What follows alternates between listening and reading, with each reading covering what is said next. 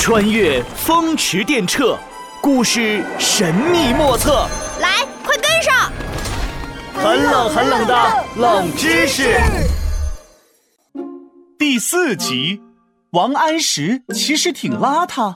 梅须逊雪三分白，雪却输梅一段香。这天是星期天，诸葛乔治、闹闹和静静在森林公园里赏梅。啊！哎，你干嘛？哎呦，被你吓一跳！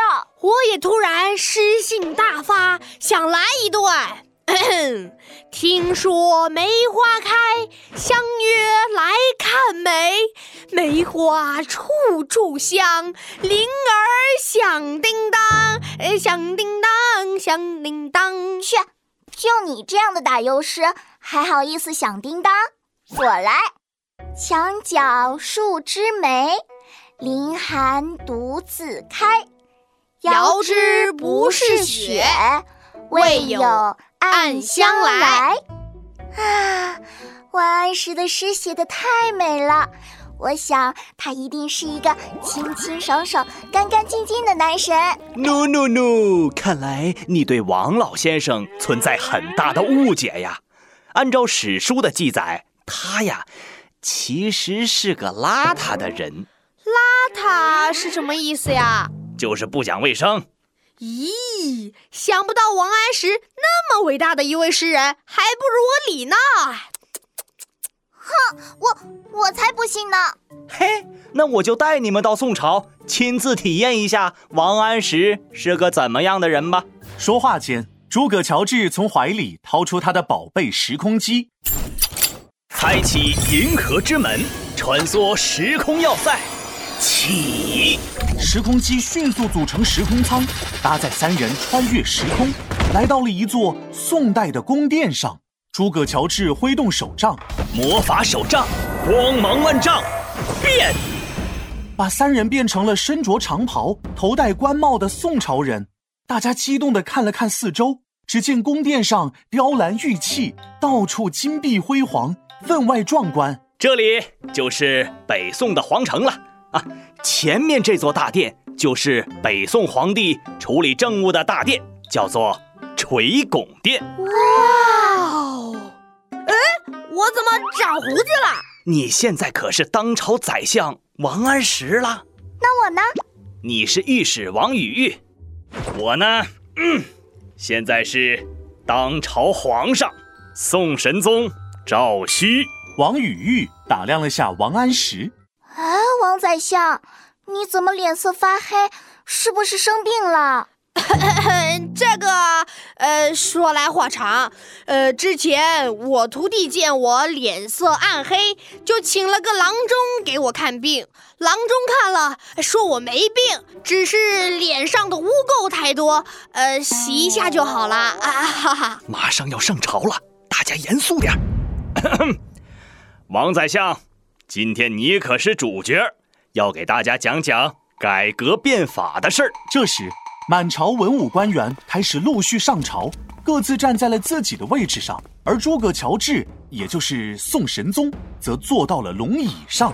众位爱卿，今天有何事要奏啊？闹闹畏畏缩缩地向前迈了一步。皇上，大臣们听到小男孩的声音，纷纷投来异样的目光。闹闹突然反应过来，急忙清了清嗓：“呃，呃，皇上，我发现现如今很多农民家里没钱，向地主借钱，但是借钱要利息，农民借十块要还地主十五块，到最后都还不上，生活变得越来越困难。”闹闹惊喜地发现自己不但外表变成了王安石。脑袋里竟然也有了王安石的想法。宋神宗走到王安石跟前，爱卿，继续说。微臣提议由国家借钱给农民，利息收的少一点，农民借十块，还个十一块就好了。这样农民不至于还不了，国家的收入也能增加。王安石滔滔不绝地说着。突然，一只狮子从他的衣领爬出来，跳到胡须上窜来窜去。呃，啊，呃，狮子呢是一种小虫子，人身上如果不干净就容易长虱子。宋神宗看到这只狮子，扑哧一声笑了起来。御史王禹玉和其他大臣们也看到了王安石胡须上的虱子，一个个都跟着大笑起来。王安石傻愣住，以为是自己讲错了。王与玉上前提醒道：“哎，王宰相，有一只狮子在你的胡须上散步呢。”王安石听了，要多尴尬就有多尴尬，忙叫人来抓住了狮子。这时，王与玉赶忙上前说道：“哎。”这只狮子不能就这样随便捏死，这里头有个说法。哦，什么说法？王宰相，你想啊，这只狮子旅游向虚，曾经预览，不可杀之，或曰放焉。御史王与玉的意思就是，这只小东西非常贪玩，把宰相胡须当做了游乐场，而皇上还亲自去观赏，所以最好不杀它。把它放生在朝堂吧。王安石听了后哭笑不得。王大人说得好，老夫恭敬不如从命。说完，王安石只好让人放生了这个棘手的小玩意儿。于是，这天的早朝就在君臣的嬉笑之中结束了。斗转星移，时空穿梭，嗖！诸葛乔治启动时空机，带着闹闹和静静回到了森林公园。哎呀哎呀！刚才真是太尴尬了，真没想到你竟然这么邋遢，身上都长虱子了。哎，王姐姐，你指我干嘛？那是王安石。